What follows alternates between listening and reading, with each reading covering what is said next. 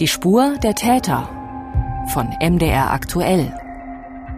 Der Podcast zu laufenden Kriminalfällen. Wegen Morddrohungen gegen Sachsens Ministerpräsidenten Kretschmer im Messenger-Dienst Telegram durchsucht die Polizei mehrere Gebäude in Dresden. Wie der Ermittler erklärten, gehe es um fünf Objekte in der Landeshauptstadt sowie ein Gebäude in Heidenau.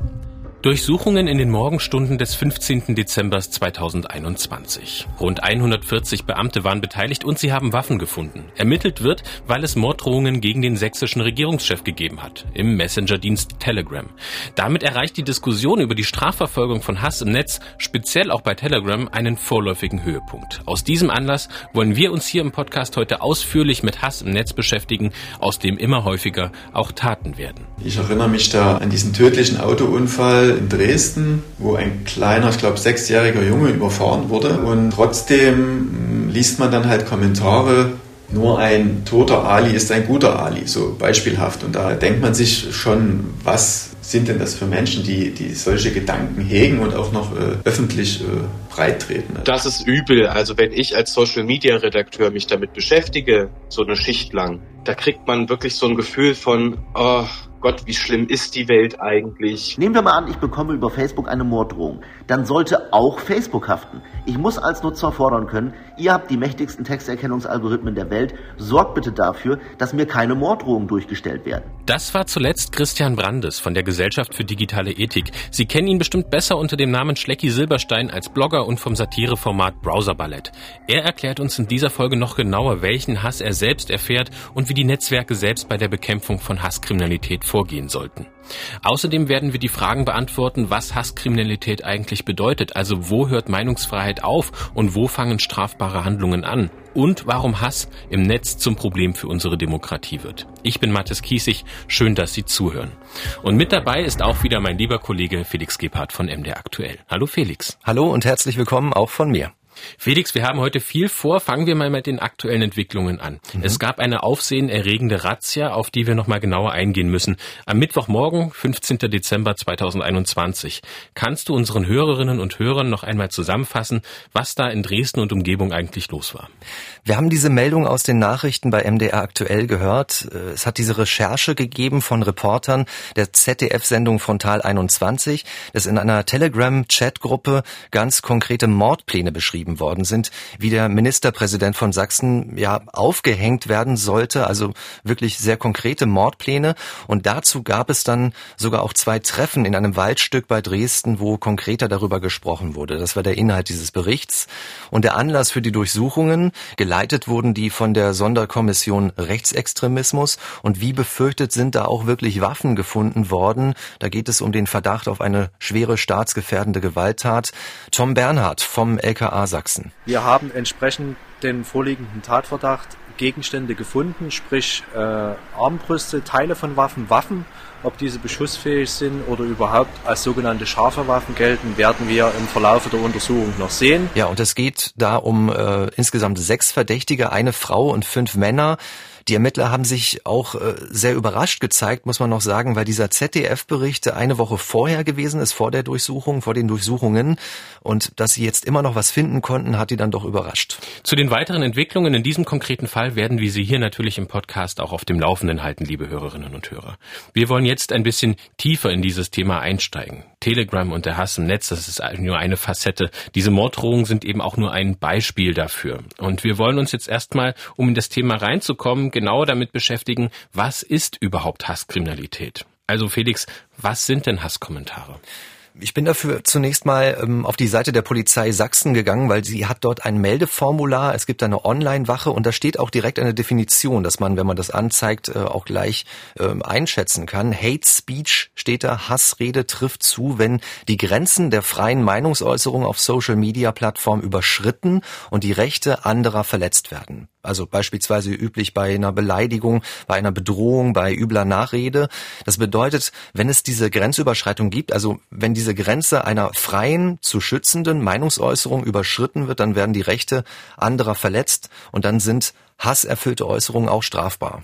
Also das heißt, wir müssen grundsätzlich unterscheiden zwischen Kommentaren, die vielleicht für den einen oder anderen schon unter die Gürtellinie gehen, aber eben noch unter die Meinungsfreiheit fallen. Mhm, ja, das stimmt. Und es muss auch letztendlich dann immer ein Gericht entscheiden. Oftmals sind das die Richter an den Amtsgerichten, die dann einen Strafbefehl erlassen bei sowas. Und da gibt's dann auch immer unterschiedliche Auffassungen, je nachdem, welcher Richter, welche Richterin entscheidet. Da gibt es auch nicht immer ganz nachvollziehbare Urteilsfindungen. Wichtig ist auch beispielsweise bei einer Beleidigung noch zu wissen, die wird nur auf Antrag, also auf Strafantrag des Betroffenen oder der Betroffenen verfolgt.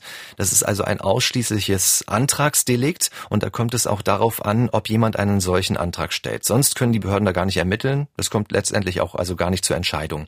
Anders ist es zum Beispiel beim Paragraphen zur Volksverhetzung. Darunter fällt regelmäßig zum Beispiel, wenn jemand den Hitlergruß verwendet. Bei diesem Straftatbestand Volksverhetzung handelt es sich um ein Offizialdelikt, so nennt man das. Das heißt, der konkret Betroffene muss sich selbst gar nicht beleidigt fühlen und er muss auch kein eigenes Interesse an Strafverfolgung haben. Aber Staatsanwaltschaft, Polizei müssen in so einem Fall von Amts wegen ermitteln. Das ist das Offizialdelikt. Nun kommen wir aber eigentlich von diesen Begriffen Hass, Hate Speech, Hasskommentare. Und nicht jeder Kommentar, der für den Einzelnen sicher bedrohlich wirkt und zur Prüfung übermittelt wird, ist auch tatsächlich strafrechtlich relevant. Mhm. Das bedeutet, Hass an sich ist per se gar nicht strafbar? Ja, es kommt zwar vor in unseren Gesetzen, ich habe ja diesen Paragraphen Volksverhetzung eben genannt, also da heißt es, wer zum Hass gegen Teile der Bevölkerung aufstachelt, begeht eine Straftat, aber der Hass alleine ist nicht strafbar. Das muss, da muss immer irgendetwas hinzugefügt werden. So erklärt uns das auch die Leipziger Professorin Elisa Hofen. Sie hat den Lehrstuhl für Strafrecht, Strafprozessrecht und Medienstrafrecht und sie ist auch Richterin am Sächsischen Verfassungsgericht. Sie steckt jetzt gerade noch mitten in einem Forschungs Forschungsprojekt an der Uni Leipzig zum digitalen Hass. Das Projekt läuft jetzt seit Frühjahr 2020 und wird äh, gefördert vom Bundesjustizministerium. Und Elisa Hofen sagt, es gibt unter diesem Begriff Hass äh, ganz, ganz viele Konstellationen. Der digitale Hass als solches nicht strafbar. Es gibt keinen Tatbestand, der Hassen im Internet äh, unter Strafe stellt. Deswegen muss man immer sehr genau schauen, wie ist der einzelne Kommentar formuliert und erfüllt er einen der Straftatbestände, die unser Gesetz kennt. Ja, also ganz typischerweise werden natürlich hier die Ehrschutzdelikt erfasst, also Beleidigung. Das haben wir am häufigsten, dass geschaut werden muss, ob hier eine Beleidigung vorliegt. Das ist im Einzelfall nicht ganz einfach, denn wir haben hier natürlich auch auf der anderen Seite die Meinungsfreiheit des Äußernden, der auch harte Kritik äußern darf und wir dann schauen müssen, ob im Einzelnen die Grenze zu einer Beleidigung überschritten wurde. Es gibt aber auch eine Vielzahl anderer Tatbestände, die in Betracht kommen, zum Beispiel Bedrohung, ne, wenn ich jemanden androhe, eine Straftat zu begehen, eine öffentliche Aufforderung zu Straftaten gegenüber der Person oder zum Beispiel auch die Volksverhetzung, die dann gerade in diesem Bereich Hate Speech, also eine Abwertung bestimmter Bevölkerungsgruppen, eine große Rolle spielt. An späterer Stelle werden wir noch genauer auf die Forschung von Professoren Hofen zum Hass im Netz eingehen, woher er kommt und warum er sich so entwickelt, wie wir es hier gerade erleben. Wir wollen aber zunächst uns nun damit beschäftigen, was der Staat dem Hass im Netz eigentlich entgegenstellen kann. Wie werden solche Fälle verfolgt von den Polizeibehörden und wie könnten Urteile in diesen Fällen aussehen? Es geht um Volksverhetzung, Beleidigung, Androhung von Straftaten und auch die öffentliche Aufforderung zu Straftaten. Das alles können Hasskommentare im digitalen Raum beinhalten. Felix, wie geht die Polizei denn dagegen vor? Ja, wir haben uns ein Beispiel rausgesucht, weil ja jedes Bundesland das ein bisschen anders handhabt. Äh, wir haben nach Sachsen geschaut, da gibt es eine sogenannte zentrale Meldestelle für Hasskriminalität im Internet, bedeutet abgekürzt ZMI und das sitzt beim Landeskriminalamt in Dresden bei der Abteilung Staatsschutz. Diese Meldestelle, die ist im Juli 2020 aufgebaut worden, die gibt es also noch gar nicht so lange. Fünf Mitarbeiter sind da beschäftigt und ich habe mit dem Chef dieser Abteilung gesprochen, Marco Jurak vom Landeskriminalamt in Sachsen. Er und seine Kollegen bewerten da die Hasskommentare, also ob sie strafrechtlich relevant sind, ob es einen konkreten Verdacht auf eine Straftat gibt, ja oder nein, und sie versuchen dann die Tatverdächtigen hinter den Hasskommentaren Kommentaren zu ermitteln. Und diese Kommentare kommen auf ganz unterschiedliche Wege auf sie zu, zum Beispiel von der Generalstaatsanwaltschaft Dresden, mit der arbeiten die Polizisten ganz eng zusammen. Aber es gibt eben auch Hinweise über ein sogenanntes Bürgerportal. Das gibt es seit Januar 2000 2021 und da kann man selbst eine Online-Anzeige erstatten. Das ist dieses Portal, wo ich eben schon diese Definition vorgelesen habe. Also wenn es Anfeindungen gibt, Drohungen, Rassismus, diese strafbaren Inhalte kann man melden. Dazu sind die Bürgerinnen und Bürger aufgerufen und dann geht es darum, schnell Beweise zu sichern und die Täter schnell zu identifizieren. Also dieses Portal gibt es nun seit fast einem Jahr. Wie sind da die Ermittlungserfolge? Konnte die Polizei in jedem Fall auch jemanden zurückverfolgen? Also man muss für dieses Portal, wie gesagt, auf die Internetseite der Polizei Sachsen, auf die Online-Wache und da steht dann auch als Kategorie, ich möchte einen Hasskommentar im Internet anzeigen. Und die Ermittler haben in diesem Jahr mehrere hundert Anzeigen registriert, die darüber eingegangen sind. Das hat mir Marco Jurak erzählt. Unter anderem das Bürgerportal. Äh, da sind natürlich die meisten Kommentare gemeldet worden, äh, fast 450 äh, bis heute. Und insgesamt haben wir seit Januar knapp 600 Vorgänge erfasst. Also ich sage mal, wenn man die Wochentage rechnet und das im Durchschnitt sieht, sind das zwei bis drei Hasskommentare jeden Tag. Marco Jurak hat mir gesagt, zwischen 60 und 70 Prozent dieser Kommentare könnten im Durchschnitt zurückverfolgt werden. Und das spielt auch eine große Rolle, dass sehr viele Menschen mit ihrem echten Namen kommentieren, sagt er. Also er findet es sehr bemerkenswert, dass Menschen, die Hasskommentare schreiben im Internet, immer noch sehr oft mit einem offenen Profil, ihrem Klarnamen unterwegs sind. Viele seien sich da wohl gar nicht bewusst, was sie da in ihrer Wut oder ihrem Frust eigentlich machten, so seine Einschätzung. Und häufig gehe es auch einfach zum Beispiel um schlechte Google Google-Bewertungen, das haben wir, glaube ich, bei diesem ganzen Thema noch gar nicht so im Blick gehabt. Also die Kommentare, die man bei einem Café, einem Friseur, Immobilienmakler abgeben kann, sagt er, das sind oft Gegenstände seiner Polizeiarbeit und die prüft er, ob da eine Strafbarkeit vorliegt. Ich kann mir vorstellen, dass diese Arbeit sehr auffüllend auch sein kann, wenn man sich den ganzen Tag mit so viel Hass beschäftigen muss. Wie geht denn Marco Jurak als Polizist damit um? Er ist seit 26 Jahre Polizist im Polizeidienst, sagt er. Und er meint, er hat ein dickes Fell bekommen. Er sei relativ viel gewohnt in dieser Zeit, die er da äh, arbeitet. Aber trotzdem gibt's natürlich immer wieder Momente, wo er sich auch in den Kopf fasst und bei den Kommentaren, mit denen er es zu tun hat, eigentlich kaum fassen kann, dass das jemand wirklich öffentlich schreibt. Er hat uns auch ein Beispiel gegeben. Ich erinnere mich da an, an diesen tödlichen Autounfall äh, in Dresden, wo ein kleiner, ich glaube sechsjähriger Junge überfahren wurde. Und äh, trotzdem mm, liest man dann halt Kommentare, nur ein toter Ali ist ein guter Ali, so beispielhaft. Und da, da denkt man sich schon, was äh, sind denn das für Menschen, die, die solche Gedanken hegen und auch noch äh, öffentlich äh, breit treten. Also das geht einfach gar nicht.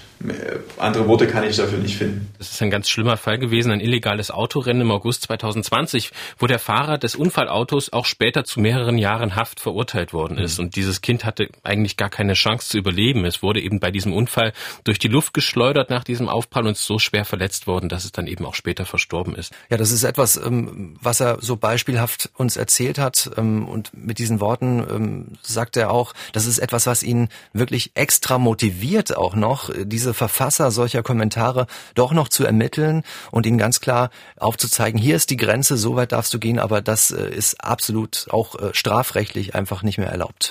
Wie könnte denn jetzt so eine Strafe für so einen Kommentar aussehen?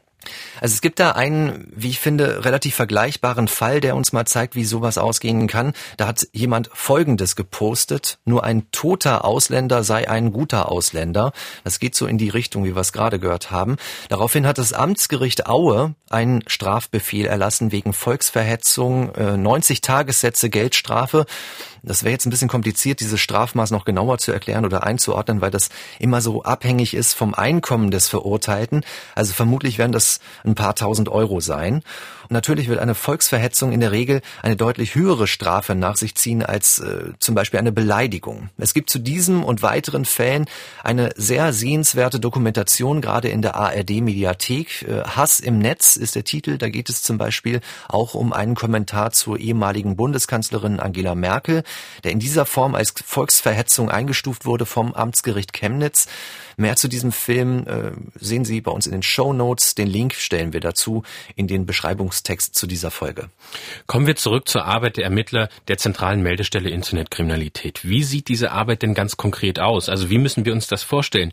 Gehen die Polizisten quasi im Netz auf Streife und schauen sich auch selbst in den Kommentarspalten um? Du hattest ja auch schon gesagt, dass diese ähm, insbesondere die Beleidigungen anzeigepflichtig sind, ähm, andere Kommentare aber automatisch verfolgt werden müssen. Also die scrollen dort nicht äh, an ihren Rechnern durch die Kommentarleisten. So muss man sich das nicht vorstellen, wie so eine klassische Streife, dass man mal schaut, äh, passiert hier was, gibt es hier was strafrechtlich Relevantes. Das passiert weniger und es ist auch nicht wirklich Zeit dafür. Diese fünf Beamten in Sachsen haben gut zu tun mit den Hinweisen durch dieses Bürgerportal, haben wir gerade Zahlen gehört, und auch durch die Zuarbeit der Generalstaatsanwaltschaft.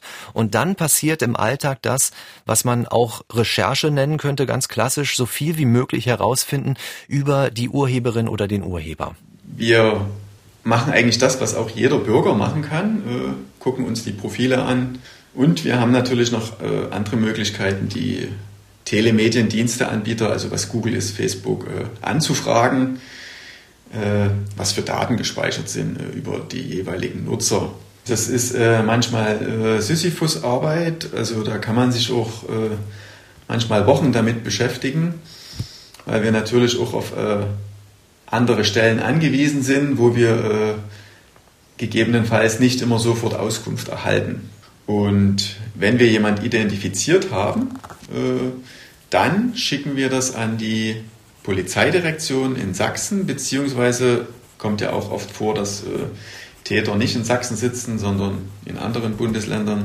Dann schicken wir das auch an andere Bundesländer und dort wird dann quasi diese diese abschließende Ermittlungsarbeit äh, durchgeführt, sprich äh, der Beschuldigte wird geladen, vernommen, gegebenenfalls wird durchsucht. Äh, das ist aber alles nicht äh, Aufgabe der ZMI. Also da passiert nicht alles an Ermittlerarbeit. Das ist quasi so der Anstoß und dann hat das Ganze so eine Verteilerfunktion. Die weiteren Ermittlungen sind dann eben in den Polizeidirektionen. Auch der Staatsschutz kann zuständig sein. Auch die Beamten des sogenannten polizeilichen Terrorismus- und Extremismusabwehrzentrums. Das ist abgekürzt das PTAZ. Gehört auch zum LKA Sachsen, zum Landeskriminalamt, wo ja auch das ZMI angesiedelt ist. Das sind diese ganzen Abkürzungen. Also die Zentralstelle, Meldestelle Hasskriminalität. Und Marco Jurak sagt, dass das ZMI diese Durchsuchungen oder ähnliches, also diese operativen Maßnahmen, die dann durchgeführt werden, wie man im Polizeisprech sagt, dass das nicht deren Aufgabe ist. Seine Behörde hat da eher diese Verteilerfunktion. Das ist wirklich äh, reine Schreibtischarbeit. Es ist ja, ich sag mal, solche Hasskommentare sind natürlich äh, Massendelikte. Die Anzahl ist recht hoch, in der Regel einfach gelagerte Delikte die wirklich hier konsequent bewertet, erfasst und koordiniert werden. Ungleich schwerer stelle ich es mir aber vor, wenn eben die Personen nicht mit ihren Klarnamen im Netz unterwegs sind. Wie geht die Polizei denn dann vor, ähm, um eben bei diesen Kommentaren auch die echten Personen hinter diesen Pseudonymen dann herauszufinden? Also das macht es, glaube ich, sehr zeitaufwendig. Das ist das, was äh, Marco Jurak meint mit, da kann es auch Wochen dauern. Also Sie können diese Telemediendienstanbieter, das sind eben Google, Facebook, anfragen, was für Daten dort gespeichert sind über die Nutzer, zum Beispiel auch die Ermittlung der IP-Adresse ähm, vorantreiben. Und man schaut natürlich auch, ob derselbe Nutzername auf anderen Plattformen vielleicht schon genutzt worden ist, aufgetaucht ist. Und natürlich hat die Polizei noch viel, viel mehr Kompetenzen, Daten abzurufen, als wir das können. Und aus taktischen Gründen ist das LKA uns gegenüber da aber nicht detaillierter geworden. Man kann aber auf jeden Fall sagen, das dauert, wie gesagt, sehr lange, weil da so viel Aufwand hintersteckt. Es geht der Polizei dabei ja auch immer um ein koordiniertes Vorgehen. Also da sind sehr viele Bereiche involviert bei den Ermittlungen und Durchsuchungen. Du hast es angesprochen, diese Verteilerfunktion äh, bis in die Polizeibehörden. Und da gab es zuletzt auch noch eine größere Aktion von der Polizei bundesweit am 1. Dezember. Und das wird tatsächlich als Aktionstag bezeichnet, denn es gab da auch mehrere Razzien. Was ja. ist denn da genau passiert? Das ist äh, eine Koordination, die liegt dann beim Bundeskriminalamt. Äh, das ist dabei, diese Durchsuchung in Deutschland zu koordinieren an solchen Tagen. In jedem Bundesland ist dann der Ablauf relativ ähnlich. Es gibt einen zentralen Polizeiführer, der sitzt im LKA in Dresden beispielsweise, hat diesen Einsatz, diese mehreren Einsätze waren es in diesem Fall in Sachsen äh, ähm, im Blick. Äh, das war um 6 Uhr morgens, so ist es auch in der Regel. Da wird dann geklingelt bei den Verdächtigen. In Chemnitz war das, in Zwickau, Großrückerswalde, Klingenthal und Niski. Fünf Wohnungen sind durchsucht worden und es gibt äh, eben einen Durchsuchungsbeschluss natürlich dafür und man sucht dann Beweismittel. Smartphones, Laptops sind da beschlagnahmt worden. Denn die Polizei muss ja hier auch konkret nachweisen, dass die Kommentare wirklich von diesem Gerät und auch von dieser Person versendet worden sind. Ja, stellen wir uns mal vor, also die Situation, der Computer steht bei einer Familie im Wohnzimmer, dass mehrere Mitglieder der Familie Zugriff haben, dann ist es schon wieder schwieriger, so eine Straftat nachzuweisen. In diesen fünf Durchsuchungsfällen in Sachsen am 1. Dezember 2021 haben die Ermittler gesagt, äh, dass es unter anderem um das Verwenden von Nazi-Symbolen gegangen sei und um Volksverhetzung, also der Verdacht auf Straftat nach Paragraph 130 StGB. Details äh, haben wir nachgefragt, ob wir die nennen können. Leider können wir dazu nichts erzählen. Die Polizei sagt noch nichts Konkretes. Es wird eben noch ermittelt. Die Zeitrechnung fürs Internet ist ja eigentlich 24-7 und genauso dauerhaft, wie man sich im Netz bewegen kann, werden ja sicherlich auch neue Hasskommentare veröffentlicht. Also warum bündelt die Polizei ihre Aktivität dann an so einem Aktionstag, wenn sie doch eigentlich dauerhaft dagegen vorgehen muss? Also es geht vor allem darum, Aufmerksamkeit zu schaffen, zu sensibilisieren. Dieser Aktionstag hat eben neben der Strafverfolgung diesen Zweck, dass wir im Umgang mit möglicherweise radikalen strafrechtlichen und relevanten Äußerungen sensibilisiert werden. Also es soll aufgeklärt werden, sagt die Polizei, wer im Internet auf Hassposting stößt, soll nicht wegschauen. Und da gibt es diese schon angesprochene Online-Wache, aber auch ähnliche Möglichkeiten in anderen Bundesländern. Da gibt es auch direkt den Link dazu, wenn man aus einem anderen Bundesland kommt. Und wichtig auch immer, ist es, Beweise zu sichern, also einen Screenshot zu machen von diesem Texteintrag, am besten mit Zeit und Datum, weil das kann ja auch wieder gelöscht werden, verschwinden. Und man soll Hasskommentare auch dem Seitenbetreiber melden. Da kommen wir später noch zu, wie man diese Betreiber vielleicht auch mehr in die Pflicht nehmen müsste. In Deutschland gibt es aber seit ein paar Jahren auch schon das Netzwerkdurchsetzungsgesetz. Auch darüber sprechen wir noch ausführlicher in dieser Folge. Das Gesetz zur Verbesserung der Rechtsdurchsetzung im sozialen Netzwerken, so heißt es eigentlich. Und das verpflichtet die Betreiber sozialer Netzwerke, rechtswidrige Inhalte wie zum Beispiel Hasskommentare, Persönlichkeitsverletzungen oder Volksverhetzungen zeitnah zu löschen, wenn ihnen diese von anderen Nutzern gemeldet werden.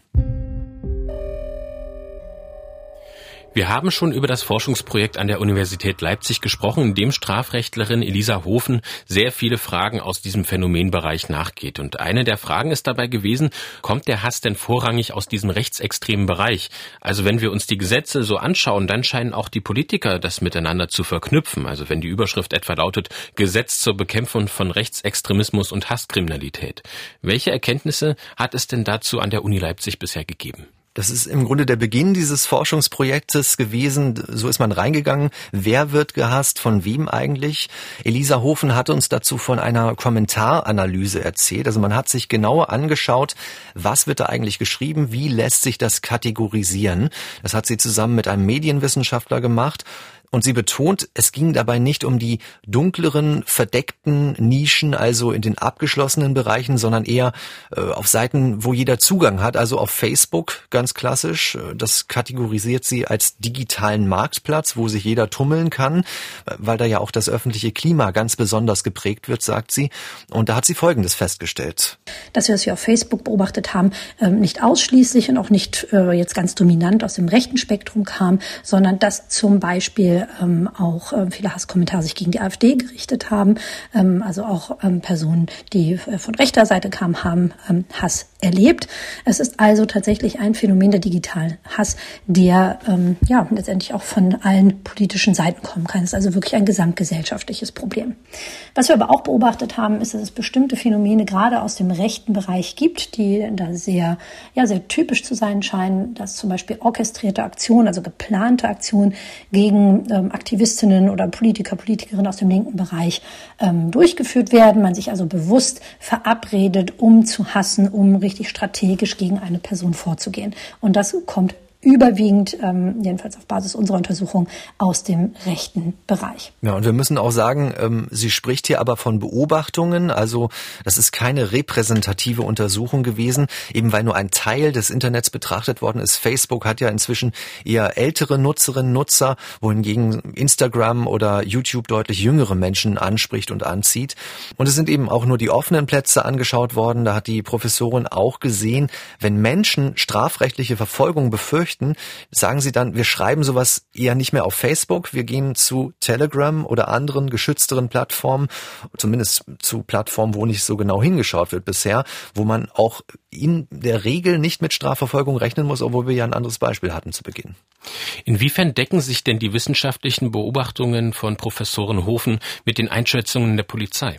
Ja, es gibt durchaus ähnliche Beobachtungen auf der Ermittlerseite. Also da gab es zuletzt deutliche Worte, finde ich, zu dieser Frage. Kommt der digitale Hass vor allem vom politisch rechten Spektrum? Das Landeskriminalamt Sachsen hat eine Pressemitteilung geschrieben Anfang Dezember 2021. Und da schreiben die LKA-Beamten, es sei festzustellen, dass Hasskriminalität überwiegend rechtsmotiviert ist. Und bei Hasspostings werde am häufigsten der Straftatbestand der Volksverhetzung erfüllt. Also das sagt die Polizei. Elisa Hofen hat es eben schon angedeutet, wer von Hasskommentaren betroffen ist. Können wir das noch ein bisschen genauer eingrenzen? Also sie hat für uns einen Fakt herausgegriffen, äh, und zwar wie Männer und Frauen betroffen sind. Mit der Annahme, dass Frauen öfter betroffen sind, so ist die Untersuchung gestartet und das hat sich nicht so gezeigt, sagt die Professorin. In ihren Beobachtungen waren Männer häufiger von digitalem Hass betroffen. Auf der anderen Seite muss man aber auch sagen, das ist auch, finde ich, eine interessante Erkenntnis, dass Frauen anders äh, angegriffen werden, anders verletzt werden. Das zeigt sich insbesondere darin, dass äh, Hasskommentare, die sich gegen Frauen richteten, sehr häufig sexualbezogen waren. Also die Frauen ähm, sexuell herabgewürdigt haben, Vergewaltigungsfantasien etc. Wir haben jetzt über viele Beobachtungen in diesen Untersuchungen gesprochen, die sind aber nicht unbedingt immer alle repräsentativ. Aber gibt es denn in diesem Phänomenbereich auch repräsentative Untersuchungen von der Uni Leipzig? Gibt es da Erkenntnisse? Es gab äh, tatsächlich eine Bevölkerungsbefragung zum öffentlichen Meinungsaustausch. Die ist auch repräsentativ gewesen, die Befragung. Und herausgekommen ist dabei, dass 18 Prozent der Befragten schon mindestens einmal von digitalem Hass betroffen waren. Unter den Jüngeren, das waren die 16 bis 30-Jährigen, da waren es sogar 32 Prozent. Und eine Frage, die wir eher dazu gestellt haben, richtete sich darauf hin, was es eigentlich bedeutet für unseren Meinungsaustausch, also was sie für Befürchtungen hat im Hinblick auf Demokratie und Meinungsfreiheit. Dazu hat Elisa Hofen uns ein weiteres Ergebnis genannt. Was besonders ähm, interessant allerdings war und auch schockierend, ist, dass 42 Prozent der Befragten angegeben haben, dass sie aus Angst vor digitalem Hass schon einmal einen Beitrag nicht gepostet haben oder ihn bewusst vorsichtiger formuliert hatten. Und das betraf nicht nur die Leute, die, ähm, ja, die selbst schon mal Opfer von digitalem Hass wurden. Auch 37 Prozent derjenigen, die nicht digitalen Hass selbst als Opfer erlebt hatten, haben dieser Aussage zugestimmt. Das bedeutet, dass digitaler Hass einen Silencing-Effekt haben kann, also dazu führen kann, dass ich bestimmte Positionen der Öffentlichkeit nicht oder deutlich vorsichtiger vertrete, weil ich halt selbst nicht zum Opfer eines Hate Storms werden möchte. Silencing-Effekt, sagt sie. Also das bedeutet, wir halten uns jetzt extra zurück, damit wir nicht zum Opfer werden? Ja, das ist in etwa so zu verstehen. Also wenn ich schon die Befürchtung habe, von meinem Gegenüber Widerspruch zu bekommen, dann sagt man vielleicht nicht die ganze Wahrheit, spricht nicht alle Punkte an, die einem vielleicht wichtig sind eigentlich, aus Angst davor, etwa, dass man beleidigt werden könnte im schlimmsten Fall. Also lieber Silence, lieber ruhig bleiben, keine Angriffsfläche bieten. Und so stellt sich dann eben auch heraus, hier kann durch ein Klima des Hasses, so würde ich das bezeichnen, Ebenen eine Gefahr für den öffentlichen Meinungsaustausch, für die Meinungsfreiheit entstehen oder vielleicht ist das Ganze auch schon in einigen Bereichen so entstanden. Das sind Einschätzungen von Strafrechtlerin Elisa Hofen und in gewisser Weise ist Professorin Hofen auch eine Kollegin. Sie hat nämlich einen eigenen Podcast, der heißt Jetzt erst Recht, der Podcast für Kriminalpolitik und Strafrecht. Und es geht da zum Beispiel auch um die Pläne der neuen Bundesregierung, also die kriminalpolitischen Aspekte im Koalitionsvertrag. Wenn Sie sich also für Strafrecht interessieren, liebe Hörerinnen und Hörer, dann sollten Sie da mal reinhören. Den Link gibt es natürlich auch wieder im Beschreibungstext, also den Shownotes zu unserer heutigen Episode. Wir wollen nun Betroffene von Hasskommentaren zu Wort kommen lassen. Und dafür richten wir unseren Blick zunächst einmal nach innen oder besser gesagt vor unsere Studiotür. Denn dort sitzen auch unsere Kolleginnen und Kollegen, die im Social-Media-Bereich des Mitteldeutschen Rundfunks arbeiten. Insbesondere die Mitarbeiterinnen und Mitarbeiter in der Community, also im Community Management. Die meinen wir jetzt. Sie bemühen sich täglich als Ansprechpartner zur Verfügung zu stehen, Fragen zu klären und zum Diskurs anzukriegen und natürlich auch zu moderieren zwischen den verschiedenen Meinungen. Und dafür lesen sie natürlich die ganzen Kommentare der unter unseren Accounts abgegeben werden. Felix, du hast dich mit Peter Komarowski unterhalten, der unter anderem den Facebook-Kanal von MDR aktuell betreut. Was hat er dir zum Thema Hate Speech berichtet? Wichtig zu wissen ist, äh, dass es dafür eindeutige Regeln gibt für seine Arbeit. Also für unsere Seiten haben wir eine Art äh, Hausregel äh, aufgestellt. Das bedeutet, Peter macht dieses Community Management nicht einfach so, wie er das persönlich machen würde, sondern nach diesen Regeln, die bei uns gelten. Ja, wir haben da ziemlich klare Vorgaben, ähm, die auch juristisch bestätigt sind sozusagen.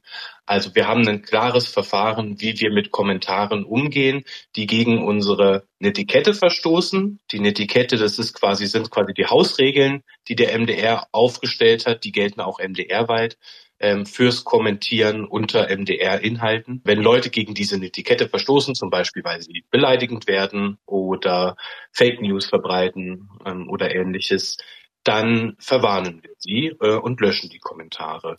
Wie häufig kommt es denn auf den Kanälen des MDR zu Kommentaren, die gelöscht werden müssen oder wo Nutzerinnen und Nutzer verwarnt werden?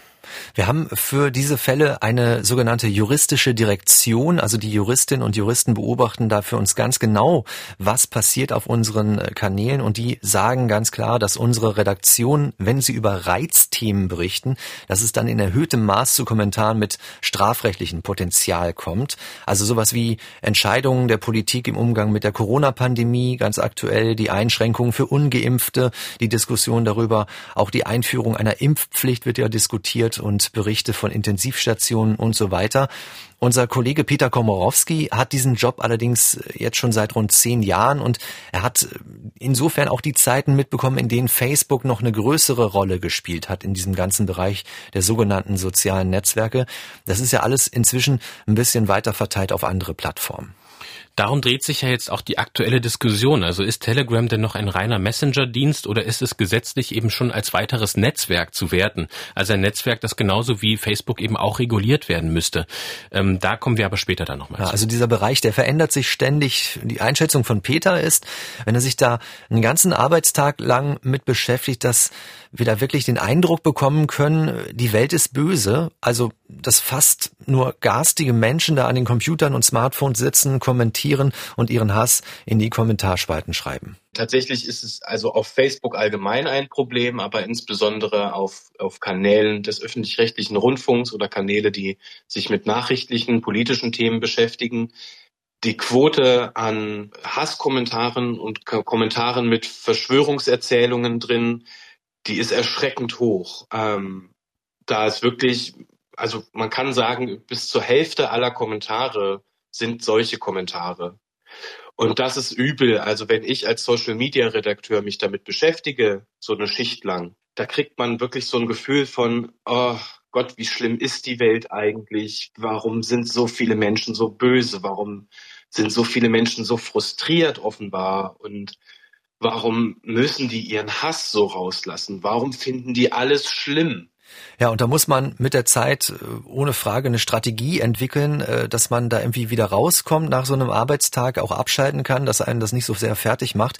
Und Peter sagt, er versucht da einen Schritt zurückzugehen und zu sagen, das ist nicht die Mehrheit der Menschen und vor allem kommentieren da ja Leute nur dann, wenn sie wütend sind oder überwiegend, wenn sie wütend sind und wenn sie aufgeregt sind. Und wenn sie irgendwas okay finden, dann, das kennen wir auch von uns selbst vielleicht auch, dann kommentiert man halt tendenziell eher nicht so viel. Deswegen entsteht da auch so ein verzerrtes Bild. Und wir wissen auch, das vertiefen wir hier jetzt nicht weiter, aber es kommen nicht alle Kommentare von echten Menschen. Es gibt sogenannte äh, Social Bots, also Bots, die äh, durch ihre Programmierung diese ganze Diskussion verzerren sollen in den sozialen Netzwerken. Wie die Netzwerke sich selbst regulieren können oder von außen auch besser reguliert werden könnten, über die Möglichkeiten und Gesetze wollen wir nun sprechen und auch einen Ausblick wagen, was denn noch verbessert werden müsste. Wir sprechen in diesem Zusammenhang jetzt immer viel von Facebook, aber daneben gibt es eben auch noch einen anderen Anbieter, der ja ganz zu Beginn unserer Podcast-Folge eben eine wichtige Rolle gespielt hat. Es geht um den eigentlich ursprünglich als Messenger-Dienst gestarteten Kanal Telegram. Und es geht auch um die Frage, ob dieser Dienst unter das sogenannte Netzwerkdurchsetzungsgesetz fällt. Kannst du unseren Hörerinnen und Hörern noch einmal erklären, warum es so verschiedene Sichtweisen auf diesen Dienst Telegram gibt, Felix? Es gibt dieses Gesetz äh, zur Regulierung, Netzwerkdurchsetzungsgesetz schon einige Jahre, erklären wir auch noch genauer. Aber der Knackpunkt ist ja hierbei, wie du schon gesagt hast, wie man ein Netzwerk im Sinne dieses Gesetzes definiert. In der Corona-Pandemie ist immer deutlicher geworden, dass Telegram nicht nur ein Nachrichtendienst ist, als Alternative zu WhatsApp zum Beispiel. Also für mich und für dich ist es ja eine Messenger-App, die wir auch für Absprachen nutzen, aber viele auch im privaten Freundeskreis. Anders beispielsweise als bei WhatsApp können aber bei Telegram die Gruppen hier bis zu 200.000 Mitglieder haben. Und da gibt es auch Gruppen eben, in denen strafbare Inhalte gepostet werden. Telegram greift da aber nicht ein in diese Unterhaltung, löscht hier so gut wie gar keine Inhalte. Deswegen ist es für radikale Gruppen nach wie vor sehr attraktiv. Und besonders bekanntes Beispiel ist eben hier diese Morddrohung gegen den sächsischen Ministerpräsidenten. Durch diese ZDF-Recherche ist das Ganze ans Licht gekommen. Aber solche Mordpläne, wo sich mit Waffen gebrüstet wird, strafbare Inhalte, Gewaltfantasien, die werden bisher kaum verfolgt, kaum geahndet. Und wir haben über dieses Problem bei MDR aktuell im Nachrichtenradio gesprochen mit Matthias Kettemann, äh, der ist Rechtswissenschaftler am Leibniz-Institut für Medienforschung in Hamburg. Telegram sieht sich selbst nicht dem Netzwerkdurchsetzungsgesetz unterworfen. Sie moderieren mit einer sehr, sehr leichten Hand äh, gerade einmal terroristische Inhalte aber äh, alles, was einfach rechtswidrig ist, Beleidigungen, Drohungen, selbst Morddrohungen, die werden von Telegram nicht moderiert, nicht gelöscht, im Gegensatz zu anderen Netzwerken. Also wir wissen jetzt, mit dem Netzwerkdurchsetzungsgesetz hat der Bund Social-Media-Plattformen wie Facebook oder YouTube verpflichtet, gegen Hasskriminalität vorzugehen. Und weil Telegram als reiner Messenger-Dienst gestartet worden ist, ist er bisher eben nicht unter dieses Gesetz gefallen. Ja, man hat jetzt lange gesagt, das ist ein reiner Messenger-Dienst, aber wir sehen jetzt eben inzwischen, gibt es da auch andere Funktionen. Das ist so eine Art kleines Facebook, zumindest in seiner ähm, in seinem Sinn und Zweck. Und deswegen müsste man das auch stärker kontrollieren. Telegram hat inzwischen 500 Millionen Nutzerinnen und Nutzer.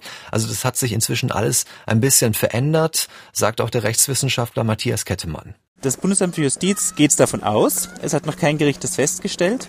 Die Wissenschaft äh, ist der Meinung, dass sie hinsichtlich der offenen Kanäle, die gegenüber allen äh, offen sind, auf jeden Fall unter das NetzDG fallen aber hinsichtlich der privaten Kanäle noch nicht. Und ein großes Problem ist, äh, Telegram hat seinen Sitz in Dubai, also äh, nicht mal in den USA oder in Deutschland. Und äh, dadurch gilt dieses Unternehmen als kaum erreichbar. Das Bundesamt für Justiz hatte im Sommer äh, hohe Bußgeldbescheide an das Unternehmen geschickt und gefordert, dass es eine Ansprechperson für Rechtskonflikte in Deutschland benennen müsse. Also, dass sie auch in Deutschland eine Zustelladresse brauchen und dass die auch eben rechtswidrige Inhalte löschen müssen. Und was in diesen Gruppen und Kanälen passiert, ist ja öffentlich in vielen Fällen. Das sind keine geheimen Gruppen. Da sind Menschen auch teilweise mit Klarnamen unterwegs. Das heißt, auch nicht alle sind heimlich. Und man hätte schon viel machen können mit der bestehenden Gesetzeslage, aber es ist halt häufig nichts passiert. Wie der digitale Hass bestraft werden könnte, haben wir ja auch schon erklärt. Es gibt dazu die Tatbestände im Strafgesetzbuch, aber eine zentrale Rolle spielt dabei eben das jetzt schon häufig genannte Netzwerkdurchsetzungsgesetz. Was steht denn da eigentlich genau drin? Also eingeführt wurde es 2017 und bis dahin hatten die sozialen Netzwerke Facebook, Twitter, Instagram grundsätzlich gar keine Pflicht, das eigene Netzwerk von sich aus auf rechtswidrige Inhalte hin zu überprüfen. Aber die Plattformbetreiber waren dazu verpflichtet, strafbare Inhalte zu löschen, sobald sie davon Kenntnis erlangen. Also diese Regel gab es schon lange vor diesem Netzwerkdurchsetzungsgesetz. Nun äh, hört man das schon im Namen, es wird da etwas durchgesetzt. Die Betreiber wurden dann von der Bundesregierung monatelang vergeblich aufgefordert, sich an geltendes deutsches, europäisches Recht zu halten. Und daraufhin ist dann, um geltendes Recht wirksam durchzusetzen, dieses Netzwerkdurchsetzungsgesetz beschlossen worden. Also damit alles klar und eindeutig formuliert, was die Rechte und Pflichten dieser Betreiber sind. Übrigens auch erstmals eine Verpflichtung, dass sie alle halbe Jahre einen Bericht vorlegen müssen über ihre Praxis mit dem Umgang von Beschwerden. Und was hat dieses Gesetz jetzt verändert? Also wie ist das bisher gelaufen? Also es gibt viel Kritik an der Löschkultur dieser Netzwerke, dass sie nicht ausreichend handeln. Das ist geblieben. Es gibt auch Berichte, dass sogar einige Facebook-Mitarbeiter jahrelang gewarnt hätten, dass zu wenig gegen Hassrede und falsche Informationen getan wird. Andererseits löscht Facebook natürlich auch Kommentare wegen Vorwurf auf Hassrede. Allerdings gab es da auch Fälle, in denen wiederum keine Straftat vorgelegen hat. Also dieser Graubereich. Und dazu hat der Bundesgerichtshof im Sommer 2021 entschieden, Facebook darf zwar prinzipiell nach eigenen Regeln löschen, aber nicht so, nicht auf diesem Weg. Die Rechte der Nutzerinnen und Nutzer müssten gewahrt bleiben und das bedeutet, man müsse ihnen die Möglichkeit geben, angehört zu werden, damit sie sich wehren können. Und bei einer Profilsperre zum Beispiel muss Facebook vorab informieren. Das hat der BGH klargestellt. Und was auch immer ein Kritikpunkt gewesen ist, den ich selber ganz gut nachvollziehen kann, wenn es einfach so gelöscht wird, kann es ja gar nicht zu einer Strafverfolgung kommen. Also Sinn und Zweck einer Strafe wäre ja eigentlich auch, dass man sich Gedanken darüber macht, äh, dass man da einen Fehler gemacht hat und den auch vielleicht eingesteht. Man sieht also, es gibt durchaus Kritik an diesem neuen Gesetz. Wird sich denn in Zukunft etwas daran ändern? Sind bereits Gesetzesänderungen geplant? Also es gibt eine Anpassung beim Netzwerkdurchsetzungsgesetz tatsächlich, die im kommenden Jahr, im Februar 2022 in Kraft tritt. Da müssen soziale Netzwerke Mord- und Vergewaltigungsdrohungen und andere schwere Hassdelikte nicht mehr nur löschen, sondern auch dem Bundeskriminalamt melden. Und da erhofft man sich natürlich auch, dass es zu schnellen, konsequenten Ermittlungen führen wird. Am Anfang dieser Episode haben wir es ja angekündigt und jetzt kommen wir zu Schlecki Silberstein. Obwohl ich mich da gleich ein bisschen korrigieren muss, denn neben dem Satiriker der Kunstfigur Schlecki Silberstein, den wir alle von seinem Blog und dem Browser-Ballett in Klammern meine persönliche Verneigung vor diesem Format, kennen, existiert ja auch noch der Mensch Christian Brandes hinter dieser Künstlerrolle. Und Christian Brandes ist ein sehr engagiertes Mitglied der Gesellschaft für digitale Ethik. Felix, du hast mit Christian Brandes auch gesprochen und ihn gefragt, wie er auf die digitale Zukunft blickt. Welche Eingriffsrechte müssten denn Polizei und Staatsanwaltschaft beispielsweise bekommen im Netz? Und das ist seine Antwort. Polizei und Staatsanwaltschaft müssen in der Lage sein, alles, was offline justiziabel ist, auch online verfolgen zu zu können. Wie das ermöglicht wird, das sollten wir zum Problem der Plattform machen. Nehmen wir mal an, ich bekomme über Facebook eine Morddrohung. Dann sollte auch Facebook haften. Ich muss als Nutzer fordern können, ihr habt die mächtigsten Texterkennungsalgorithmen der Welt, sorgt bitte dafür, dass mir keine Morddrohungen durchgestellt werden. Facebook verfügt schon lange über die Technologie, das Aufkommen von Hate Speech auf den eigenen Plattformen mindestens zu halbieren. Sie wird nur deshalb nicht eingesetzt, weil es dem Profit schaden würde. Ich wette, mit entsprechenden Auflagen präsentiert das Unternehmen binnen Wochen eine Lösung. Also er ist der Auffassung, dass Digitalplattformen uns sowieso schon ganz genau scannen, wissen, was wir tun, unsere Kommunikation kennen. Und sie verdienen ja ihr Geld damit. Und dieses Geld solle jetzt investiert werden in Texterkennung und auch in die Moderation der Kommentarspalten. Und er meint, dazu sollten Netzwerke wie Facebook auch verpflichtet werden. Ja, und wahrscheinlich dann auch Telegram. Und da sind wir wieder bei der Frage, was fällt alles in diesen Bereich? Hat Christian Brandes denn noch weitere Ideen, wie man die Täter, also die Kommentierenden, besser identifizieren kann? Ich finde, er macht so einen ganz anschaulichen Vergleich mit unserem Straßenverkehr, wo wir ja mit unseren Autos unterwegs sind und alle verpflichtend ein Kfz-Kennzeichen haben müssen, also anders geht's nicht. Und dann können wir bei Unfällen beispielsweise schnell erkennen, wem das Auto gehört. Und Christian Brandes sagt, das könne man doch aufgrund der Gefährlichkeit, die auch von diesen Hasskommentaren ausgeht, auch analog für die Internetnutzerinnen und Nutzer gelten lassen. Wir haben nur für motorisierte Kraftfahrzeuge eine Kennzeichnungspflicht, weil der erwartbare Schaden etwa durch einen tödlichen Unfall es erfordert. Das heißt, ab einem gewissen Schadensniveau kann der Staat nicht mehr auf die Eigenverantwortung der Bürger setzen. Der gesellschaftliche Schaden durch algorithmisch verstärkten Hate Speech ist so immens, dass sich eine Kennzeichnungspflicht aufdrängt. Wir haben uns leider daran gewöhnt, dass Journalistinnen Vergewaltigungsfantasien und Morddrohungen über Digitalplattformen bekommen. Und das ist ein unerträglicher Zustand, der nie Normalität hätte werden dürfen. Und wenn eine Kennzeichnungspflicht dieses Problem löst, dann ist sie, zumindest klug implementiert, absolut geboten.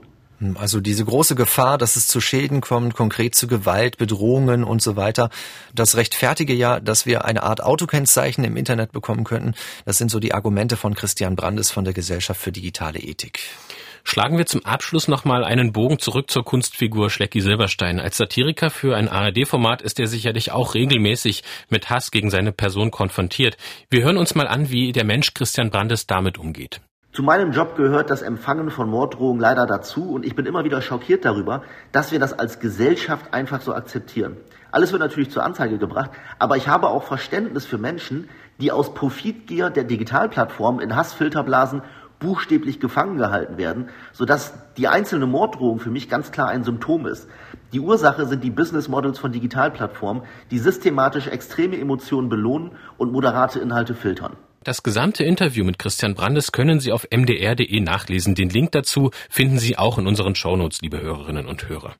Greifen wir jetzt nochmal die Idee dieser Kennzeichnungspflicht auf. Einerseits. Aber wir haben andererseits auch schon über Klarnamen gesprochen. Nehmen wir mal an, jeder Mensch, der sich im Internet bewegt, müsste verpflichtend einen Klarnamen, also mit seinem echten Namen kommentieren. Also wenn er das denn tun möchte. Das würde der Strafverfolgung wahrscheinlich eine große Hilfe sein, oder? Ja, es ist eine schöne Idee auf den ersten Blick. Können wir gerne mal genauer durchdenken. Also Hass im Netz wird weniger, wenn wir alle unsere echten Namen angeben müssen und sich niemand mehr hinter einem Pseudonym verstecken kann. Das ist die Annahme. Es gibt zu dieser Frage, ob man dazu verpflichtet werden kann von einem Netzwerk, also in diesem Fall von Facebook. Dazu gibt es ein Gerichtsverfahren, gerade am Bundesgerichtshof zu der sogenannten Klarnamenpflicht. Das soll bis Ende Januar 2022 entschieden werden. Und wir haben dazu bei MDR aktuell nachgefragt, wie eine Beratungsstelle so eine Regelung einschätzen würde. Die Beratungsstelle heißt äh, Hate Aid, die setzt sich für Opfer digitaler Gewalt ein und Hate Aid ist gegen eine Klarnamenpflicht. Ähm, die Rechtsanwältin Josephine Ballon erklärt das, warum. Ich äh, möchte nochmal betonen, dass eine Klarnamenpflicht sehr gefährliche Konsequenzen haben könnte, äh, wenn tatsächlich alle Menschen gezwungen sind, mit ihrem Klarnamen aufzutreten. Natürlich würde es dazu führen, dass, wenn Straftaten im Netz begangen werden, dann häufiger eine Identifizierung ähm, stattfinden könnte, sofern es sich um die echten Daten handelt, was wie gesagt schwer überprüfbar ist. Aber ähm, ich muss eben sagen, dass es für die Anonymität im Netz gute Gründe gibt. Wir zum Beispiel ähm, setzen uns eher dafür ein, dass man über etwas nachdenkt, was eher einer Verifizierungspflicht von Daten ähm, nahe kommt. Das heißt, dass man äh, natürlich schon unter einem, unter einem Pseudonym auch auf äh, Social Media sich bewegen kann, aber äh, dass eben die Daten, die man beim ähm, Diensteanbieter wie Facebook zum Beispiel hinterlegt, äh, dann wenigstens verifiziert sind, sodass man sicherstellen kann, dass sie nicht völlig erfunden sind und im Fall der Fälle, wenn eine Straftat begangen wird, dann auch nutzbringend sein können für die Strafverfolgungsbehörden. Josephine Ballon von Hate Aid, also sie sagt, wenn Nutzer ihren echten Namen verwenden müssten, dann kann das gefährlich werden. Äh, deshalb soll es weiterhin die Möglichkeit geben, mit Pseudonym unterwegs zu sein, aber eben diese Idee, dass man die bessere Strafverfolgung hinbekommen könnte, wenn die Anbieter diese hinterlegten Nutzerdaten auch verifizieren müssten. Felix, vielen Dank für deine Recherche, all das, was du hier zusammengetragen hast für den Podcast. Was nimmst du dir denn jetzt persönlich eigentlich daraus mit? Was ist denn dein Fazit nach diesen ganzen Infos ähm, und den Recherchen? Also ich gehe auf jeden Fall mit dieser Idee mit, dass wir die Unternehmen hinter diesen Plattformen, auf denen wir uns bewegen, noch besser in die Pflicht nehmen müssen, welche auch immer das sein mögen, egal wie die sich nun nennen, Facebook, Telegram. Entscheidend ist ja, was da passiert, wie das genutzt wird. Und nach wie vor glauben ja viele Menschen, dass sie anonym im Internet unterwegs sein können, dass es sich mehr oder weniger um einen rechtsfreien Raum handelt, wo eben nicht ermittelt wird, aber es werden dennoch immer wieder Tatverdächtige identifiziert und dafür muss es natürlich auch eine Strafverfolgung geben, die besser auf unsere digitale Welt vorbereitet ist. Ich persönlich bin ja immer wieder erstaunt, wie viel ich bei jeder unserer Produktion lerne, also auch heute wieder. Und wenn es Ihnen genauso geht, liebe Hörerinnen und Hörer, oder Sie anderes Feedback haben, dann schreiben Sie uns doch mal eine E-Mail an die-spur-der-täter.mdr.de. Und außerdem würden wir uns freuen, wenn Sie uns abonnieren, dann erhalten Sie auch automatisch unsere nächste Episode, dann am 7. Januar, die erste Folge im Jahr 2022. Und da geht es um einen Fall, der ein bisschen an Indiana Jones erinnert. Wir machen uns nämlich auf die Jagd nach Hitlers Bronze Bronzepferden. Und dafür haben wir auch einen Ermittler hier im Podcast zu Gast. Mehr sei an dieser Stelle aber noch nicht verraten. Die Spur der Täter finden Sie überall, wo es Podcasts gibt und natürlich auch in der ARD Audiothek. Und wenn Sie in dieser App sowieso gerade unterwegs sind, dann noch eine Empfehlung zum Weiterhören von mir. Ein Podcast von MDR aktuell, in dem es um die gereizte Gesellschaft geht. So heißt die neue Folge mit dem Journalisten Dennis Yücel. Wir sind da mit ihm ins Gespräch gekommen über Shitstorms, über die Empörungsspirale. Das hören Sie im Podcast Das große Ganze. Und hier freuen wir uns natürlich auch, wenn Sie uns abonnieren oder weiterempfehlen. Link dazu gibt's auch in unserem unseren Shownotes. Vielen Dank fürs Zuhören. Wir wünschen Ihnen ein gutes Jahresende 2021 und alles Gute für 2022. Bis zum nächsten Mal. Sie hörten Die Spur der Täter. Den Podcast zu laufenden Kriminalfällen von MDR aktuell.